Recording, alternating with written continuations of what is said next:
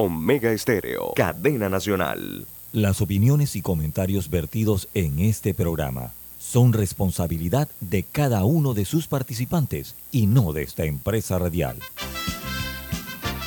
Son las 7.30 de la mañana, hora de un buen café y hora de Infoanálisis, el programa de información y análisis más profundo de Panamá. Infoanálisis con Guillermo Antonio Adames, Rubén Darío Murgas, Camila Adames Arias y Milton Enríquez. Infoanálisis por los 107.3 de Omega Estéreo.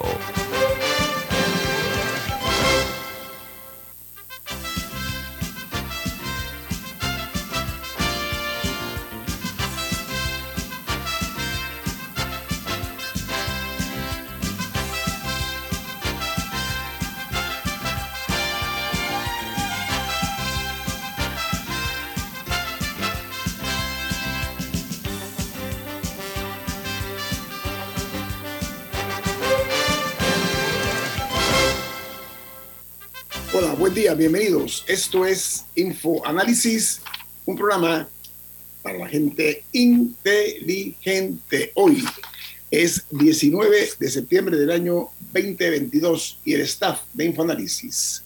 Camila Dames. Alexandra Siniglio. Guillermo Antonio Dames, les saludamos desde la capital de la República de Panamá en otra emisión más de Infoanálisis. Recordándoles que este programa es patrocinado por Café Lavazza, un café italiano espectacular que puedes pedir en restaurantes, cafeterías, sitios de deporte o de entretenimiento, te da la bienvenida a Infoanálisis. Pide tu Lavazza. Gracias. Bueno, señoras y señores, este programa, recuerden, lo pueden ustedes ver en video a través de Facebook Live, en sus dispositivos móviles o celulares. También pueden vernos eh, en el YouTube, donde queda el programa colgado sintonizarnos en el canal 856 de sus televisores, canal 856 de Tigo, y en la app de Omega Stereo disponible en Play Store y en App Store. Bueno, los uh, diarios más importantes del mundo titulan hoy de la siguiente manera. New York Times dice, Ucrania ataca las líneas de suministro rusas mientras lucha contra los drones iraníes. Ucrania ha estado presionando para alcanzar poco a poco sin, perdón, para avanzar poco a poco sin perder el control del territorio, enfrentándose a un oponente cuyas fuerzas han sido reforzadas con drones. Mientras el Washington Post titula Todo Puerto Rico está sin electricidad, producto de un fuerte huracán que azotó la isla. Dice que eh, los vientos huracanados han superado los, las 100 millas por hora y la, nota añade que el Centro Nacional de Huracanes advierte sobre inundaciones catastróficas en Puerto Rico. The Wall Street Journal, su principal noticia es la fortaleza del dólar significa problemas para las economías globales. El aumento de la moneda estadounidense se está eh, sintiendo en la escasez de combustibles y alimentos en Sri Lanka, además de la inflación, es ya alcanzando niveles récord en Europa en el déficit comercial explosivo de Japón.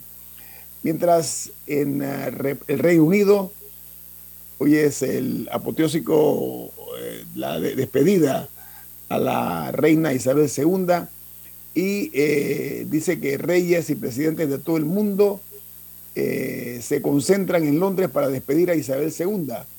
El funeral de Estado eh, de la monarca se celebra hoy en la abadía de Westminster. Dice que los reyes de España están evitando tomarse fotos con el ex rey Juan Carlos I y con doña Sofía. Esa es una de las noticias que está hoy en todos los medios. el hijo no ha querido tomarse fotos con, con, su padre por razones obvias que todos conocen. Y dice que el presidente Joe Biden rindió honores ante el féretro de la reina. Por otra parte, en Brasil, los eh, eh, miembros del bolsonarismo acaparan la disputa de la bandera, que es el símbolo nacional de Brasil, mientras Lula y la izquierda aprovechan una campaña electoral para eh, intentar romper el monopolio sobre los colores nacionales y el actual presidente está eh, aprovechándose de la misma. Mientras en eh, Puerto Rico, un huracán de nombre Fiona deja sin electricidad a toda la isla, como dije, ¿no? Dice que tocó tierra ayer, eh, provocando inundaciones catastróficas y significativas y podría traer hasta dos pies de lluvia en toda la isla, dijeron los especialistas en materia de eh, los, meteorológicas. Mientras en Perú, eh, un exministro de Vivienda está acusado de transferir 33 millones de soles para obras de un amigo del presidente Pedro Castillo y además figura como financista en la lista de campaña del jefe de Estado peruano. Y en Canadá, un nuevo líder tiene el Partido Conservador del país. Dice que él eh, se llama Pierre Bouillier y tiene mucho aroma a Donald Trump. Él es un hombre de 43 años y ha obtenido cómodamente la jefatura de su partido y de su agrupación con una visión conjunta de frases incendiarias, criptomonedas y críticas a las élites canadienses. En Argentina, el periodista Jorge Lanata declaró que en Netflix rechazaron hacer una serie sobre el atentado a Cristina Kirchner porque eh, la historia eh, no es creíble, la historia del, intento de asesinato de la vicepresidenta y es lo que dice que el gobierno ha mentido tanto que también podría estar mintiendo en este momento. Hay muchas dudas acerca de la autenticidad de ese eh, intento supuestamente de asesinato de la vicepresidenta de Argentina. Mientras en México el Senado, sin consenso para extender la presencia militar, o sea, los militares del ejército en las calles de México, los grupos parlamentarios mantienen una postura irreductible. Y en Chile, hoy eh, viaja a Nueva York el presidente Boris para asistir en su debut a la Asamblea General de las Naciones Unidas con un discurso en que mencionará los eh, resultados del proceso constitucional o constituyente y su continuidad, entre otros temas. Mientras en los Estados Unidos, dice el presidente Biden, todavía tenemos problemas con la COVID y estamos trabajando mucho en ello, pero la pandemia en los Estados Unidos de COVID ha terminado, dijo el jefe de Estado estadounidense. Mientras en Taiwán se sintieron varias réplicas ayer que volvieron a sacudir el país tras un fuerte terremoto dejó un muerto y más de 150 heridos y varios edificios que se derrumbaron. El problema es que ha estado circulando en las redes sociales una serie de fotos que no son reales, son, son montajes de eventos sucedidos años atrás, están diciendo las autoridades taiwanesas. El primero de los terremotos fue eh, de un 6.9%, la escala Richter, Luego le siguió uno de, de 5.5 grados eh, que mantuvo pues, el pánico y después una seguidilla de otros movimientos. En Costa Rica, el presidente Chávez dijo en conferencia de prensa que la caja costarricense de Seguro Social está quebrada y añadió, en términos actuariales, tiene un déficit enorme. El servicio de salud tiene serios problemas financieros, dice el jefe de Estado costarricense. Mientras en Colombia, el ex candidato presidencial Sergio Fajardo cuestionó la gestión del presidente Gustavo Petro. Dice que se vislumbra una sensación de desorden en el gobierno y añadió que toda situación puede empeorar. Este fue uno de los candidatos que le disputó la presidencia a Gustavo Petro. Mientras en El Salvador el gobierno cambiará la forma de enseñar en las aulas en el año 2023, ha dicho el ministro de Educación, y brindó algunos detalles eh, asegurando que el cambio a la currícula ya es un hecho en El Salvador. No sé si alguna tiene una información internacional, eh, sino para pasar a, hablar con nuestro invitado esta mañana, Camila o, Alessandra. Bueno, en Japón, más de 9 millones de personas han tenido que ser evacuadas por un super tifón que está afectando a la isla. Así que vemos que el, que el, clima sigue azotando diversas partes del globo terráqueo. Sí, el planeta está quejándose del maltrato que le hemos dado, ¿no? Yo solo mencionaría eh, lo que ha ocurrido en Irán el fin de semana, las protestas que surgieron a raíz eh, de la muerte de una joven de 22 años, eh, por el, luego de ser detenida por la, por la policía de la moral, ¿no? y hay protestas en diferentes partes del país, eso ocurrió el fin de semana, pero seguro es un tema que, del que vamos a poder hablar en la semana. Seguro. Sí, porque aparentemente fue detenida por tener el hijab mal puesto. Así es. Pero, pero inexplicablemente una detención por, por una ofensa menor terminó en su muerte mientras estaba detenida. Así que definitivamente sí ha generado protestas entre mujeres en Irán. murió en manos de las autoridades iraníes, así mismo es. Bueno, aquí termino con las notas internacionales. Amigos, entremos en materia local. Esta mañana hemos invitado al doctor Ebrahim Asbat. Él tiene en su, eh, en su extenso currículo, fue jefe de la policía, el primer jefe de la Policía Nacional en democracia, fue el doctor Asbat también eh, estuvo al frente de GESE, que es el grupo que edita los diarios La Estrella Panamá y El Siglo, y una, una carrera como abogado pues, muy reconocida en el país. Doctor Asbat, bienvenido a Infoanálisis, ¿cómo está? Muy bien, buenos días. Oiga, vamos a hablar de varias cosas importantes hoy, eh, doctor Asbat, y voy a comenzar eh, con las postulaciones que se están dando por la, lo que se llama la libre postulación. Hay una nota que dice que la mayoría de los ciudadanos que han firmado a favor de los candidatos de la libre postulación son miembros de partidos políticos. Dice que hasta el momento, de acuerdo a un informe del Tribunal Electoral, la firma de apoyo a los candidatos de libre, libre postulación llega a 307.964, los cuales hay eh, un total de 201.148 que vienen o son parte de los partidos políticos. ¿Qué le parece esa situación, doctor Asbat? Bueno, yo creo que el compás se ha abierto mucho más de lo que antes se exigía y por ende eh, hay mucho más participantes como de postulación libre e igualmente la posibilidad de que cualquiera pueda eh, firmar este, su adhesión a uno de esos candidatos. Eso es lo que ha provocado esto, ¿no? Inclusive ya hemos visto cómo inclusive miembros de partidos políticos se han ido ahora a postularse en bajo papeletas de la libre postulación. Así que, en cierta manera, eh, se ha desnaturalizado un poco el proceso.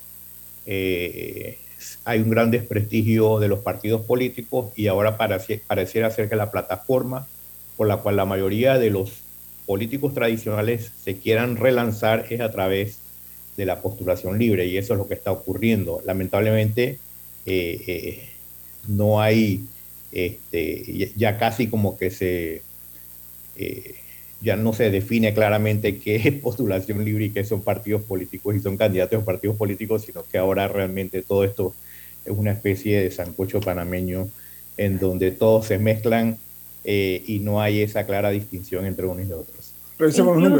permiso, nada más para cerrar. Eh, los números son los siguientes y lo comparto con mucho gusto con los oyentes de Infoanálisis. Los inscritos en partidos políticos que hasta el momento han firmado a candidatos de libre postulación llegan a 201.148. Porcentualmente hablando, un 65.32% del total de los no inscritos en partidos políticos eh, suman esta cantidad de 106.816 y un 34.68% del total son eh, realmente personas no inscritas en partidos políticos. Adelante, Alessandra. No, que incluso eh, uno de los temas que está en evaluación, entiendo por el propio Tribunal Electoral, tiene que ver con el reclamo de algunos de estos eh, aspirantes a la libre postulación de que no se limite a tres el número de los que finalmente van a estar en la papeleta, porque la, la regla o la norma dice que los tres con más firmas son los que finalmente van a quedar en esa, en esa papeleta y que eso podría abrir la posibilidad a que todos los que consigan las firmas necesarias estén en la papeleta. ¿Qué podría significar eso, doctora Asbat? Bueno, eh, en realidad yo no le he prestado mucha atención a esta temática porque en realidad con la desnaturalización de todo este proceso, si hay un mayor número de simpatizantes o miembros de partidos políticos que están, eh, eh, que han firmado, esto es producto de que también hay candidatos que son de partidos políticos que están en la libre postulación, así que ellos arrastran a toda su plataforma política dentro de este proceso y por ende este, personas como Zulay Rodríguez, por ejemplo, que tiene una plataforma muy grande dentro de su distrito, el distrito especial de San Miguelito, pues va a arrastrar una cantidad de votos que realmente son del PRD, pero que también ahora, este, como ella se va por la libre postulación, se trasladan hacia este proceso y realmente hacen la gran diferencia, ¿no? Pero bueno, esto es parte del folclore electoral panameño y yo no le presto mucha atención a esto. En realidad, este, eh, para mí es básicamente una formalidad. Nada va a cambiar en el sentido de que la estructura propia de, los, de, de la forma como se llega al poder en Panamá está tan desnaturalizada que nosotros vamos a seguir observando los mismos resultados cada cinco años. Y con eso que mencionaste, Alexandra, yo diría que entiendo el reclamo. son 10 segundos. Al regreso te, la, paso la palabra. Pero, pero es que son 10 segundos. Que yo entiendo el reclamo de estas personas, pero al mismo tiempo, esas son las reglas electorales que se fijaron. Se hizo todo un proceso de reformas electorales y, o sea, lo pueden reclamar, pero sería, yo creo que sería desnaturalizar un poco más el proceso, cambiar las reglas una vez ya inició. vamos al corte comercial. Esto es Info Análisis, un programa para la gente inteligente.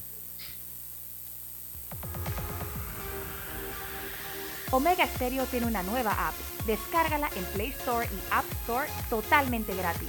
Escucha Omega Stereo las 24 horas donde estés con nuestra aplicación totalmente nueva.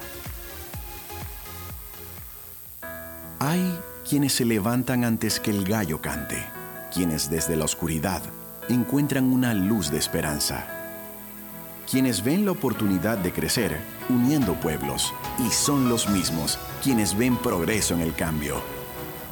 A nuestros clientes por inspirarnos a avanzar, a progresar por casi 100 años, les damos gracias visionarios y ASA ¿Trabajas 24/7 por tus objetivos? Para ti creamos la nueva banca de consumo premium de Metrobank, que además de asesorarte de forma personalizada, te acompaña en tu crecimiento. Banca de consumo premium de Metrobank, una banca que te prefiere a ti. Nueva sucursal calle 50 y calle 75 Este. Contáctanos al 204-9094. La gente inteligente escucha InfoAnálisis los anunciantes inteligentes se anuncian en InfoAnálisis. Usted es inteligente. Llame al 269-2488 y todos lo sabrán. Infoanálisis, de lunes a viernes de 7 y 30 a 8 y 30 de la mañana, en donde se anuncian los que saben.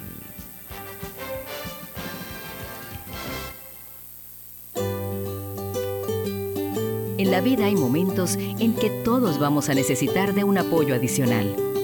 Para cualquier situación, hay formas de hacer más cómodo y placentero nuestro diario vivir.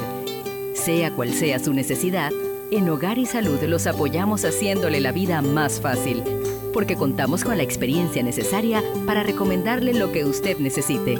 Recuerde, Hogar y Salud les hace la vida más fácil. Atención, amigos de Veraguas, ya abrimos nuestra nueva sucursal en Boulevard Santiago. Estamos abiertos en todas nuestras sucursales del país y le hacemos su entrega de forma gratuita en Panamá Centro. Para mayor información, puede consultar en Instagram y Facebook.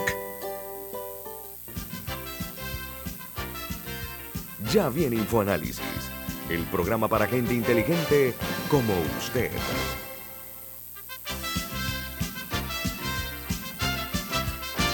Amigos, eh, hay un mensaje importante para información de todo lo que nos eh, distingue esta mañana con su audiencia. ¿De qué se trata, Camila? En Banco Aliado te acompañan en tu crecimiento financiero. Ahorra con tu cuenta Más Plus, mejorando el rendimiento de tus depósitos. Banco Aliado, tu aliado en todo momento. Puedes visitarlos en su página web bancoaliado.com o seguirlos en sus redes sociales como arroba Banco Aliado. Banco Aliado, tu aliado en todo momento. Doctor Asmat, eh, para eh, ahondar un poquito más en el tema este de eh, este fenómeno que se está dando, que los candidatos libres de postulación en la estructura no se previó el hecho de que varios políticos de partidos tradicionales vieron una opción allí también de correr en dos caballos en la misma carrera y han incursionado en la libre postulación, incluso eh, diputados como usted mencionaba, la señora Zulay Rodríguez. Ahora, eh, los candidatos a la presidencia necesitan 76.903 eh, firmantes para diputados eh, hay un total de, eh, a ver, bueno, de diputados depende, depende del circuito y para municipio también depende del circuito. Sí, en, distrito, pero es global, estoy hablando en global. Y los alcaldes, 40.132 y para representantes 80.916. Esos son los números que se están eh, presentando para efecto de las candidaturas por libre postulación. Pero, doctor Abad, hay una enorme desventaja para los candidatos a libre postulación que no pertenecen a los partidos porque, como usted bien dijo, una candidata como la señora Soraya Rodríguez tiene una plataforma política, tiene recursos a su disposición que le permitan, por su condición de diputada, por tomar ese ejemplo. Eso ahí entonces el terreno, el que están disputándose no es plano, no es llano, señor Asbat. Es así, pero eso realmente solamente se va a poder resolver cambiando la normativa o impidiendo de que, de que los partidos políticos solamente puedan ser financiados a través de recursos estatales y no con recursos privados.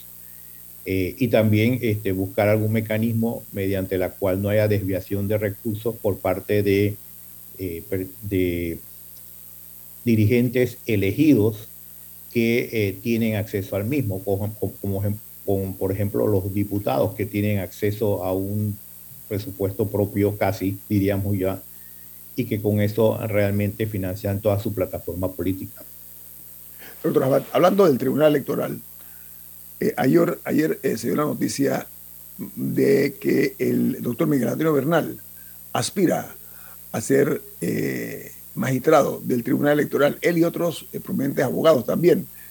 Eh, ¿Cómo usted ve eh, las, digamos, como un retrato hablado los requerimientos de una persona para ser magistrado del Tribunal Electoral, en su opinión, doctor Aspat?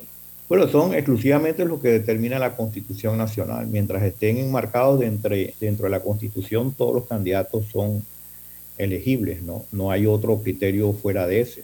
Los demás criterios son de carácter moral o, o ideológicos, etcétera, por la cual puede tener simpatía popular, pero no realmente tienen una incidencia en la elección, porque los requisitos son muy objetivos, los que señala la Constitución sobre estos temas. Ahora, el, doctor Bernal ha causado, eh, eh, el anuncio de su, de su lanzamiento eh, ha causado todo tipo de, de opiniones eh, como es natural, porque Miguel Antonio es un hombre con una trayectoria conocida por todos, un, luchador inquebrantable en contra de los excesos. Entonces, eh, hablando de, lo que es eh, el temperamento de Miguel Antonio y otras cosas, pero sobre todo el currículo que tiene, ¿usted cree que eso va a coadyuvar, doctora Pata, que haya una mejor posibilidad de mejorar los candidatos que vayan a, pretender llegar al Tribunal Electoral con su condición de magistrados? Bueno, en realidad no sé, no tengo una varita mágica para saber, pero lo que sí te puedo decirte que hay en la, eh, entre los aspirantes algunos que tienen muy buena, muy buena posición, es decir, una estatura moral que, y, jurídica que pudiesen ser eh, aptos para ese cargo, ¿no? Sí, eso es importante, la, la catadura moral, ¿no? Estoy de acuerdo con usted. Vamos a dar un, giro de timón. Caso Odebrecht ahí eh, no hay apuestas oficiales, pero hay eh, más claroscuros que cosas eh, a la vista. Hay mucho, ah, muchas dudas acerca del resultado que pueda darse en este caso de Brecht, tomando en consideración que hay jugadores, perdónenme el término, que tienen ciertas condiciones de intocables, algunos otros de personas muy influyentes. toda es un grupo variopinto lo que estamos viendo nosotros entre las personas, 50 personas que están eh, en este caso involucradas. De su perspectiva jurídica, doctor Asbat, ¿cómo ve usted el desarrollo de este juicio, el caso de Brecht? Bueno, yo hasta el momento lo veo muy bien y, debo reconocer que es la primera vez que un caso eh, tan emblemático como este en la historia republicana eh, ve, algún ve un proceso, una audiencia en donde se lleve a, a grandes figuras políticas sobre temas de corrupción. Generalmente los casos emblemáticos que Panamá ha tenido en, eh, durante su historia han sido casos de asesinatos, por ejemplo, el caso del fusilamiento, el caso del enjuiciamiento de, Victoriano Lorenzo, el caso Remón y otros casos similares que, se han producido, que han, sido emblemáticos en Panamá, han sido de carácter eh, eh, de atentados contra la vida de una persona o el asesinato de una persona. Sin embargo, esta es la primera vez que un caso emblemático llama la atención nacional y que tiene que ver con temas de corrupción. Creo que en ese sentido hay, un avance eh, por la calidad de las figuras. Si usted ve, podríamos decir que parcialmente está representada toda la sociedad panameña. En, cierta manera, el caso eh, llama la atención porque al fin y al cabo este, está la justicia por un lado y el otro lado un reflejo de la sociedad panameña que está en el banquillo de los, acusados. Pero, doctor Rabat, hay, eh, en este caso en particular, hay una, una corrupción, corrupción confesada y comprobada, porque los elementos aportados por Brasil, el caso de Suiza, en el caso de Andorra, Liechtenstein y otras, eh, los ilícitos detectados por los fiscales suizos, eh, los brasileños, eh, han involucrado, en este caso, desde empresarios, banqueros, hombres de negocios que son comerciantes, profesionales de diferentes ramas, gente con apellidos altisonantes en este país, personas que nunca se pensó que desde el punto de vista eh, obviamente eh, eh, pragmático, se sospechaba que había actividad de esta naturaleza, pero no de las dimensiones que se ha descubierto, descubierto en el sentido que se ha destapado esa letrina ¿no? de, de, la corrupción de estas personas en el robo descarado de miles de millones de dólares a través de coimas pagadas y confesadas por los de Brecht, eh, doctor Asbat. Esta, este cúmulo de personalidades tan disímiles unos de los otros y sobre todo personas que han estado en el poder de las alturas, no únicamente político, sino económico. ¿Qué implicaciones tiene para usted en este sentido? Bueno, eh, podría ser el comienzo de un saneamiento de la administración pública eh, y de lo que es el ejercicio del poder político en Panamá, que siempre se ha visto o que generalmente se ha visto como una forma de enriquecerse, y no solamente en este gobierno, sino en gobiernos anteriores también, o una manera de acomodarse. Y esto realmente creo que es un caso. Debo reconocer el gran esfuerzo que ha hecho el Ministerio Público por levantar un expediente de esta magnitud, obtener información, tener acuerdos ya entre varios de las personas este, eh, eh que han hecho acuerdos eh, con el Ministerio Público y que han este, colaborado con la, con la investigación y también la valentía de esos fiscales que han podido hacerle frente a figuras poderosísimas y que están ahí este, haciendo su trabajo de conformidad con la ley, con los procedimientos establecidos y que están en cierta manera defendiendo una institucionalidad bastante malograda, pero están ahí presentes haciendo valer eh, la ley y la justicia. ¿no? Tiene más aquí en Infoanálisis. Este es un programa para la gente inteligente.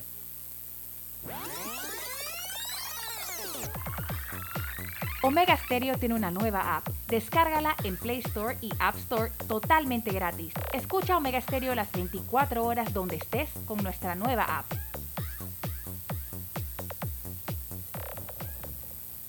Dale mayor interés a tus ahorros con la cuenta de ahorros Rendimax de Banco Delta. Gana hasta 3% de interés anual y administra tus cuentas desde nuestra banca móvil y banca en línea. Ábrela ya en cualquiera de nuestras sucursales. Banco Delta, creciendo contigo. La gente inteligente escucha InfoAnálisis. Los anunciantes inteligentes se anuncian en InfoAnálisis. Usted es inteligente. Llame al 269-2488 y todos lo sabrán. Infoanálisis, de lunes a viernes de 7 y 30, 8 y 30 de la mañana, en donde se anuncian los que saben. Grupo Clásico, 30 años brindando las últimas tendencias de la moda, con Hugo Boss, Clásico Womo, Suit Supply y Clásico Off, el grupo de tiendas de ropa masculina más elegante del país. Hugo Boss, marca número uno en el mundo de la moda masculina. Clásico Womo, una selección de la moda europea más exclusiva en un solo lugar. Suit Supply, la tienda que está rompiendo el estereotipo de la ropa masculina. Clásico Off, los mejores precios en tus marcas favoritas. Visítanos en los mejores centros comerciales del país. Grupo Clásico, 30 años liderando la moda masculina en Panamá. Escucha, tengo una idea de negocio. A ver, cuéntame. Crearemos una app que conecte a productores locales, directo con el consumidor final. ¡Ey, buenísima! Comenzaremos con mi tío, que tiene una finca en Chiriquí que produce aguacates. Me encanta. Tengo el socio perfecto. Un panel compacto para mover el negocio. ¡Vamos! Hoy llegó tu momento de emprender con el nuevo Light Ace, tu socio para avanzar. Visítanos en tu sucursal más cercana, Ricardo Pérez. Arrancó el proyecto Censal con la prueba tecnológica. Del 18 de septiembre al 15 de octubre estaremos midiendo nuestras plataformas tecnológicas, flujo de procesos y el desempeño de nuestro talento humano. Hagamos de los censos década 2020 todo un éxito. La prueba tecnológica la haremos en ciertas áreas de Tocumen, Capira y en todo Altos de los Lagos en Colón. Recuerda, del 18 de septiembre al 15 de octubre llevaremos a cabo la fase presencial, porque uno a uno hacemos grande a Panamá.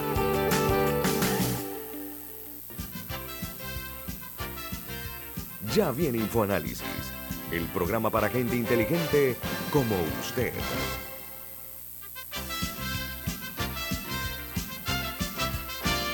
Bueno, estamos esta mañana eh, compartiendo este programa como invitado con el, doctor Ebrahim Masbat. En el caso de Brecht ha habido, uh, entre otras cosas, mecanismos de cooperación, de cooperación judicial con varios países.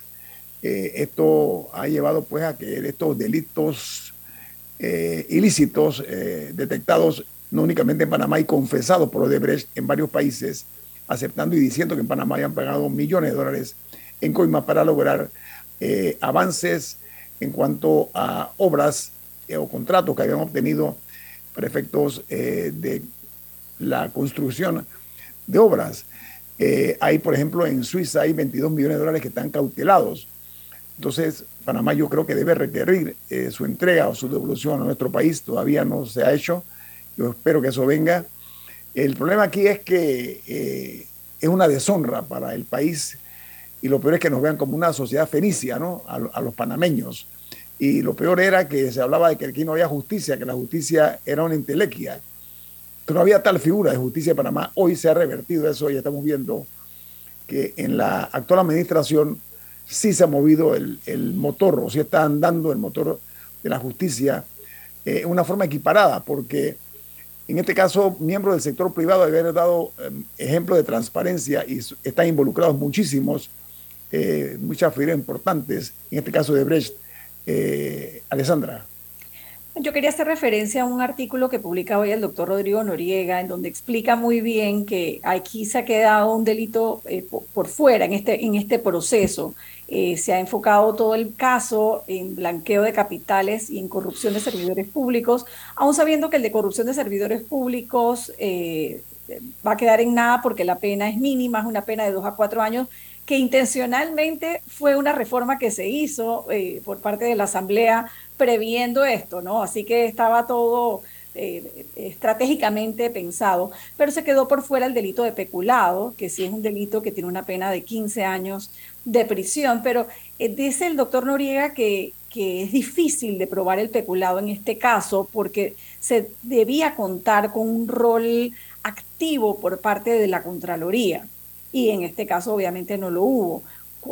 ¿Qué es lo que debemos esperar en realidad en la Contraloría? Y por ahí habría, vendría mi pregunta, porque como bien decía, aquí involucraba muchísima gente y no solamente eh, funcionarios, pero todo eso se hizo con la bendición del, Contralor de turno, ¿no? Bueno, en este caso lo, lo, que ocurre es que hay que entender que para que la justicia aplique también hay mucha presión, presión económica, presión de, figuras públicas, figuras con alto nivel de, cobertura a través de los medios de comunicación, control de los medios de comunicación. Y por otro lado encontrará funcionarios que están dispuestos a hacer su trabajo, pero también se ven este, se ven ahogados con este tipo de presión y que realmente en un momento dado puedan tomar, to, tomar una actitud mucho más pasiva. Y generalmente cuando son temas de carácter político, la Contraloría también juega un papel político. Y generalmente, eh, como es elegido por la propia Asamblea de Diputados, sí tienen como una pequeña espada de Damocles, consideran que tienen una pequeña espada de Damocles en el sentido que por cualquier razón pudiesen ser eh, destituidos de ese cargo por A, B o C razón y eso imposibilitaría continuar con el, con el cargo asignado. Eh, yo, yo realmente eh, sí siento que ha habido una estrategia aquí eh, de parte del Ministerio Público y creo que es una estrategia, la estrategia correcta. lo hacen también los, los fiscales en Estados Unidos cuando tienen casos complejos en donde se focalizan en los temas con que, que tienen mejor oportunidad para poder enjuiciar o condenar a una persona que ir eh, sobre la base de una multiplicidad de cargos en las cuales en algunos pues la fuerza de la probatoria pueda estar eh, pueda ser cuestionada. Entonces aquí lo que se ha hecho es buscado, buscado es estratégicamente el, los, las causas que pudiesen llegar a una condena sobre la figura. Es decir, eh, creo que esa es una decisión correcta por parte del, del Ministerio Público y vuelvo a reiterar la valentía de todos estos fiscales de hacerle frente porque eh, a poderosos grupos económicos, poderosos grupos políticos que hoy están enfrentando a la justicia y que están siendo enjuiciados eh, con razón, eh, con causa, y que básicamente hay una gran expectativa de cuáles van a ser los resultados. Yo creo que en algo va a definir también el proceso de justicia en Panamá. Eh, no podemos decir que el tema de la justicia es un problema solamente de carácter nacional. Si vamos desde México hasta la Argentina, quizás con la excepción de Costa Rica, eh, todos los países hemos sufrido de este tema de poder traer a la justicia cuando las figuras son políticas o las, figuras son poderes económicos muy fuertes, en donde la justicia pareciera que no funcionará para ellos. Yo creo que es un gran ejemplo, eh, es una gran oportunidad, es un gran paso que se da y es la primera vez, como decía, un caso emblemático eh, de mucha importancia para el país y que podría ayudar a ordenar un poco las cosas en materia de transparencia. La podredumbre y la pestilencia de este caso se sentía en el ambiente. Había elementos probatorios sólidos que habían aportado de otros países. Usted habla de México. Este caso de Brecht tocó a México muy fuerte en la administración de Enrique Peña Nieto México ha roto todos los esquemas tradicionales eh, que había impuesto el PRI cuando fue gobierno 70 años y se rompe la primera vez cuando el hermano de, Salinas de Gortari es detenido. Ahí se rompe aquel principio del PRI que decía, aquí podemos meter, se puede meter con todo el mundo menos con dos cosas. Una, no se puede atacar a la Virgen de Guadalupe ni al presidente. Eso era lo que decía el PRI en una forma lisonjera hacia la figura religiosa y extremadamente lisonjera hacia la clase política. ¿A qué voy yo? Aquí en este país lo importante creo yo que es que se cautelen los viernes aquellos que nos han robado. ¿Por qué lo digo? México, que ya dije, la figura presidencial intocable ya se fracturó.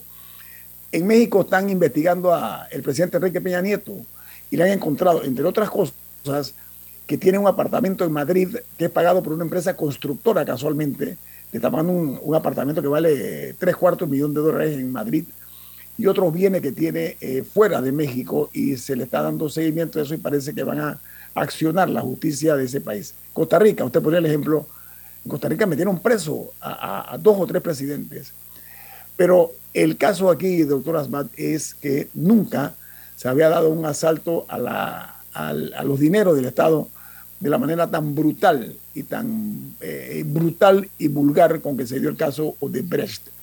Yo creo que aquí lo que ha habido es que los funcionarios, en eh, cuanto comenzó este caso, han, olvidado que ellos son los defensores de los bienes públicos y se miró hacia otro lado y ahora parece que se ha retomado esa condición de poder eh, preservar y proteger estos bienes de nosotros que pagamos eh, impuestos, doctora Abad, ¿usted siente que entonces vamos por un buen camino? ¿Usted siente que va a haber resultados? Su, percepción, su percepción como abogado. No, bien, yo tengo una concepción distinta. Para mí el, tema de la corrupción es un, es un tema cultural eh, eh, y que lamentablemente tomará tiempo. Es decir, no creo que las culturas son estáticas, las culturas son dinámicas, producen, se dan cambios. Y el tema es de que si esto va a ser la oportunidad o lo que va a lograr es un cambio cultural en tanto dentro de las organizaciones políticas como la, la, propia sociedad, de ver cómo, cómo mira el Estado, cómo mira el ciudadano este, el gobierno, eh, como un gobierno donde se llega a servir, un gobierno donde uno se sirve de él. Entonces yo creo que esa es la, la gran disyuntiva de la cual, de la cual sufrimos y, y hay muchos estudios ya que se han realizado sobre ese tema. Y quizás la, mejor forma de luchar contra la, transparencia no es como la estamos haciendo muchos que quizás montados en un idealismo y de, ideas que, que, provienen tanto de los Estados Unidos como de Europa, eh, pretendemos creer que esas son las que motivan o que, o que y se impregna la sociedad panameña o la sociedad latinoamericana. No, creo que hay que hacer un trabajo mucho más profundo en, en los procesos de democratización de las organizaciones no gubernamentales a, a nivel de los vecindarios, a través de, las, de, los, de los barrios, a través de las organizaciones no gubernamentales o cívicas, en donde los procesos democráticos, en la medida en que se van afianzando, se pueden proyectar a nivel político. No, me explico, se pueden proyectar a nivel político y entonces ahí tendremos procesos democráticos políticos mucho más en concordancia con, los, eh, con el espíritu ese democrático que se ha ventilado en los últimos 300 años. Lamentablemente, eh, la manera como nos organizamos políticamente es, una proyección irracional de la forma como la sociedad también se organiza a través de la explotación de unos seres, de unos ciudadanos sobre otros y a esos niveles de dependencia que existe entre los poderosos y los débiles, en donde hay también muchas lealtades por razones de un paternalismo mal fundado, pero que está ahí muy presente y que es de carácter histórico. El señor Marcelo Odebrecht dio una perla declarativa cuando él dijo, no, no, no, yo, yo, no corrompí a nadie. Y ellos ya eran corruptos. Ellos me dieron a mí la oportunidad pues, de hacer negocio y lo hice. O sea, diciendo, yo no hice nada al respecto, sino que encontré que había terreno fértil ahí eh, de corrupción en Panamá y lo aproveché, pues estas figuras. La otra, y le reitero la pregunta, en cuanto a la cautelación de bienes. Aquí se cauteló bienes a un par de pescaditos chiquititos, pero los grandes jugadores, la pregunta es, ¿deben preocuparse por la cautelación de bienes o usted cree que hasta allá no llegará la... Mira, yo, yo no estoy de acuerdo con ese planteamiento que hace Marcelo Debrecht y no sé si realmente lo ha dicho o no lo ha dicho. Sí, eso Pero esto me suena, me suena muy similar a aquel que dice, ¿por qué me acusas a mí de corrupto cuando hay otros corruptos que nunca han enfrentado la justicia? Entonces es como un argumento falaz, es decir, de decir, este, si ellos son iguales a mí y yo soy igual a ellos, me explico, ¿por qué, por qué yo estoy aquí sentado en el banquillo de los acusados y los otros no?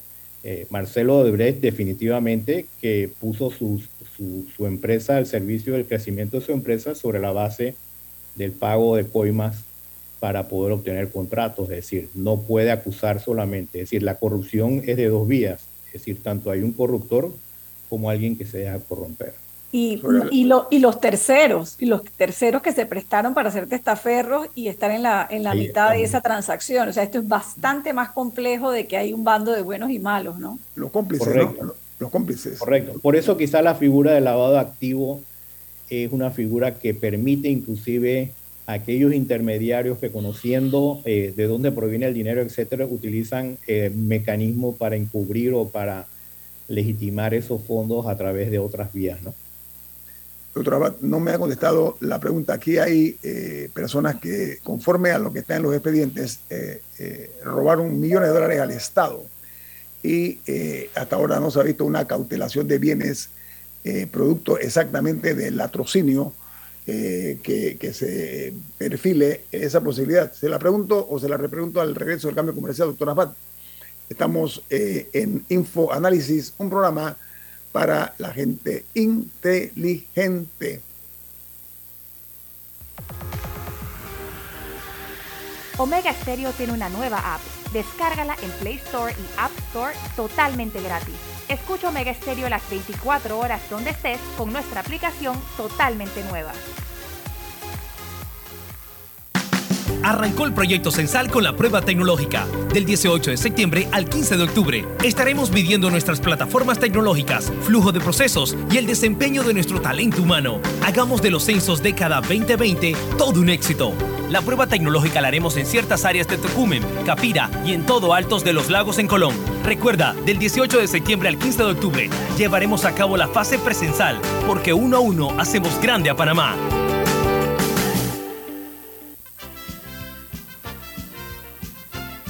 La gente inteligente escucha InfoAnálisis Los anunciantes inteligentes se anuncian en InfoAnálisis. Usted es inteligente. Llame al 269-2488 y todos lo sabrán. Infoanálisis, de lunes a viernes de 7 y 30, 8 y 30 de la mañana, en donde se anuncian los que saben. Si desea que sus colaboradores trabajen desde su casa, podemos ayudarle. En Solutexa somos expertos en aplicar la tecnología a las técnicas y trabajos de oficina. Contáctenos en solutexa.com.pa o al 209-4997. Solutexa.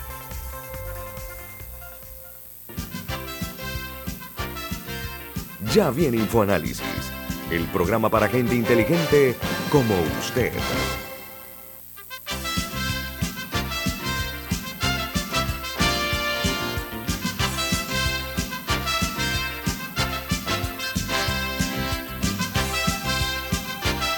El doctor Ebrahim Asbat está participando hoy como invitado, invitado un cuarto bate de la, del análisis político. Doctor Asbat, eh, hay dos figuras. Una de los bienes que deben cautelarse aquellos que nos robaron. Le explico por qué. Porque las personas señaladas, eh, muchos de ellos eh, eran millonarios, después se convirtieron en multimillonarios. Otros eran gente rica, se convirtieron en millonarios. Otros eran gente de clase media, ahora son ricos. O sea, hay una escala, no, una escalera que se ha visto. No obstante, nos han enrostrado muchos de ellos eh, el, dinero que nos asaltaron a nosotros vemos carros eh, de lujo, vemos yates, vemos apartamentos, en fin, muchas cosas que fueron compradas con dinero de los contribuyentes. Mi pregunta va en dos vías. Una, la posibilidad de que aquí se cautelen bienes a estos malhechores. Y la otra, cómo se está manejando el concepto de la prescripción. Esto es dilatar y dilatar el, juicio para lograr que prescriban. Bueno, déjame decirte que sí ha habido, existido cautelaciones. Eh, recordemos de que las cautelaciones se han hecho inclusive en los casos de colaboración, eh, en donde muchos de los que asumieron el papel de intermediarios de estaferro han confesado y han, han devuelto dinero y otros dineros han sido eh, cautelados. Muchos de los grandes jugadores no actuaron en nombre propio, sino que utilizaron a testaferros para recibir dinero. Eso está claramente señalado en la vista fiscal este, y, realmente en el momento en que se le compruebe su culpabilidad, estoy seguro que dineros van a ser cautelados como por parte de ese proceso. Eh, eso, eso, por un, eso por un lado. Es decir, si tú observas, si, si tú observas, este, como vuelvo y lo reitero, es un caso emblemático y no es el único proceso que hoy en día existe. Hay otros procesos adicionales que están corriendo también su curso y que también van a producir un resultado eh, en un futuro cercano. Toma tiempo este, llevar a cabo un proceso con este nivel de complejidad donde hay multiplicidad de actores. Creo que el tema de la prescripción es una de esas jugadas que utilizan los abogados con la finalidad de que sus clientes puedan zafarse de cualquier enjuiciamiento eh, quizás habrá que eh, revisar un poco las leyes de prescripción para que hayan delitos que no puedan ser, que no prescriban a esa velocidad cuando el sistema judicial no tiene la capacidad para poder resolver los asuntos con esa rapidez o con, dentro de esos términos. Y eso sería un, punto de decir. Yo creo que muchas veces también, como quiera que esto es un, eh, los jugadores a la vez todos participan de esta corrupción el sistema legal está estructurado para realmente impedir que los corruptos sean enjuiciados. Y muchas veces vemos cómo este, este proceso de desarrollo legal eh, lleva eh, como, como objetivo tratar de hacer zafar algunas personalidades políticas de procesos judiciales. Y aumento de penas, porque esa pena de dos a cuatro años de prisión por corrupción de servidores es absurda. Así es. Eh, es muy liviana, ¿no? Ahora, doctor Abad, eh, la independencia judicial se reconoce con los fallos, con las sentencias, eso por una parte. Por la otra, hay un principio que dice que quien permite la corrupción es parte de ella. ¿Qué le parece esa? Sí, es cierto, es cierto, pero este, eh, el, tema de la independencia judicial es importante y yo creo que yo sí observo por lo menos que el, el órgano judicial está pasando por un proceso de transformación, no quizás la velocidad no podrá ser, va a ser lenta, pero creo que va a ser segura. creo que los nombramientos de las nuevas magistradas va a producir un cambio significativo. Ojalá tengan siempre el respaldo de la sociedad para que se produzcan. No va a ser una labor fácil, es una labor titánica, es una labor que va a tomar tiempo, pero tenemos que ir fortaleciendo al órgano judicial para que la población sienta que en Panamá hay justicia. doctora dentro, Camila. Sí, ya, ya que estábamos hablando de cautelación de bienes, etcétera, ¿cuál es su posición sobre la ley de extinción de dominio que bueno, está estancada en la Asamblea, pero ¿cuál es su posición sobre la, sobre la figura? Mira, se ha hablado mucho de esta ley, pero también este, en países como los nuestros, donde no hay una seriedad judicial, puede ser objeto de arbitrariedad. Y lo que me preocupa a mí, cuando se editan estos tipos de leyes que realmente no resuelven el problema, se ha dictado como, como un tema para atacar el narcotráfico y el lavado de activos. Sin embargo, este, toda esta cantidad de estructuras legislativas, no solamente en ese tema, sino también en el tema de cumplimiento, en el tema este, de la obligación de llevar registros y de llevar manual de cumplimiento, etcétera, que ahora se le exige a una gran cantidad de empresas, no solamente financieras, sino financieras, definitivamente que no están produciendo los resultados porque el narcotráfico sigue existiendo, la gente sigue consumiendo cocaína, siguiendo eh, consumiendo marihuana en algunos países, inclusive en forma legal el tráfico de, drogas sigue existiendo, la producción de droga o de cocaína, por ejemplo, en lo que es América del, Sur, se ha incrementado y sin embargo nada de esto ha producido un resultado satisfactorio. Lo que podríamos decir con muchas de estas leyes es que, bueno, posiblemente eso ah, eh, obligue un poco a la gente a ser transparente y llevar registros, etcétera. Pero en realidad, si fue creada con la finalidad de atacar el narcotráfico, no está produciendo los resultados. La extinción de dominio es una de esas impuestas por los Estados Unidos cuando han sentido la incapacidad de parte de los sistemas judiciales de poder atacar la delincuencia. Entonces, este, buscan mecanismos extraordinarios. Es algo similar a lo que ha ocurrido con la OFA, en donde la imposibilidad de poder eh, perseguir los delitos de las que participan en los negocios del lavado de activos o participan en el negocio del narcotráfico y ahora inclusive contra países que no siguen la tendencia o la línea de pensamiento de los Estados Unidos son incorporados en esta lista, son medidas administrativas de carácter burocrático que básicamente tienen una doble intencionalidad. Entonces yo realmente, este, siendo abogado, eh, no estoy muy dispuesto a que a una persona eh, eh, se le aplique la extinción de dominio sin que exista pues, un proceso judicial muy claramente definido y una, un nivel de certeza en la culpabilidad o en, la, en, el carácter probatorio de la información o de las pruebas que existen para que se produzca ese resultado.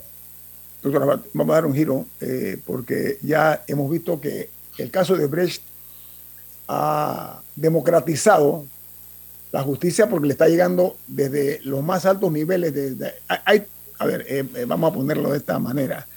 Hay corruptos de toda ralea, no únicamente el, el, el que roba eh, un celular, sino también de los que roban millones. Y parece que la justicia podría que le llegue a todos. Y eso es una buena noticia. Vamos a cambiar el tema porque usted habló del problema del narcotráfico en Panamá. Mire, eh, usted fue jefe de la policía, primer jefe de policía eh, civil en la República de Panamá post invasión. Estamos viendo que se está hablando de narcopolítica por una parte y por la otra la, eh, la forma como se están comportando en la política actualmente eh, algunas personas con actos de violencia. El día de ayer, el fin de semana, fue asesinado a balazos un candidato por la libre postulación en el área de Chepo, eh, me parece que era por Chepo, por el sector este. Este tipo de acciones, ¿qué señales mandan, doctor Asbat, cuando se lleva eh, ya la, el, crimen hacia un nivel de un candidato político?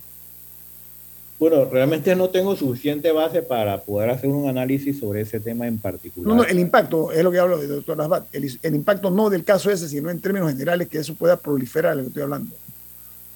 Bueno, no ha sido la práctica en Panamá de que haya ese tipo de actividad, es decir, un caso aislado, eh, si, me si lo ves desde el punto de vista político. Si me estás hablando de narcotráfico y de los asesinatos, etcétera, no siento que ha habido un cambio sustancial, ni creo que ha habido una buena estrategia, no solamente una estrategia a nivel nacional, en donde los estamentos de seguridad básicamente se han prestado a focalizar su atención en el tráfico de drogas y a seguir un libreto muy, muy, muy americano sobre esta temática, sin, sin entender realmente de que eh, por parte de los Estados Unidos el consumo de la cocaína eh, es un grave problema eh, en la cual no hay ningún tipo de, de, acción que se pueda tomar para poder detener esto. Entonces, cuando no se puede detener, ¿qué hacemos nosotros pagando un precio tan alto en vidas humanas y en, y en recursos eh, económicos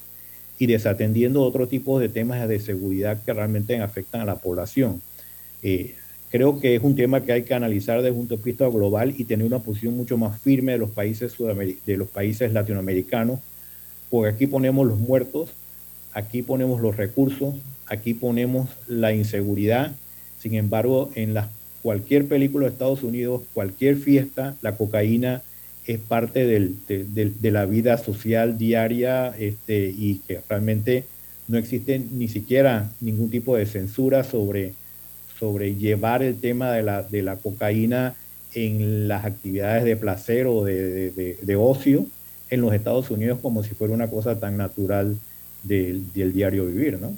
Debe Panamá solicitar algún tipo de ayuda extraordinaria para efectos de eh, que esa cocaína que pasa por Panamá con destino a los Estados Unidos eh, haya mayor apoyo económico eh, y estratégico por parte de los Estados Unidos hacia Panamá. Así es, y una estrategia que sea multilateral para ver qué es lo que se va a hacer sobre este tema. Si se va a buscar algún mecanismo de legalización, se va a buscar un mecanismo de control de los consumos en los Estados Unidos o, o básicamente el peso de la responsabilidad debe recaer sobre los Estados Unidos, que es el uno de los, y Europa, que son los mayores consumidores de cocaína, y básicamente lo que está produciendo es una satanización de todo lo que es los países eh, centroamericanos y, y, y de sudamericanos. Pero sabes que los muertos los ponemos nosotros, doctor Asbat. Es así. Bueno, gracias por su participación esta mañana aquí en Infoanálisis. Se aprecia mucho, doctor Asbat. Un placer siempre conversar con usted. Muchas gracias. Gracias por todo. Viene Álvaro Alvarado con su programa Sin Rodeos. ¿Quién despide Infoanálisis, Camila? Café Lavazza, un café para gente inteligente y con buen gusto que puedes pedir en restaurantes, cafeterías, sitios de deporte o entretenimiento. Despide Infoanálisis. A finalizar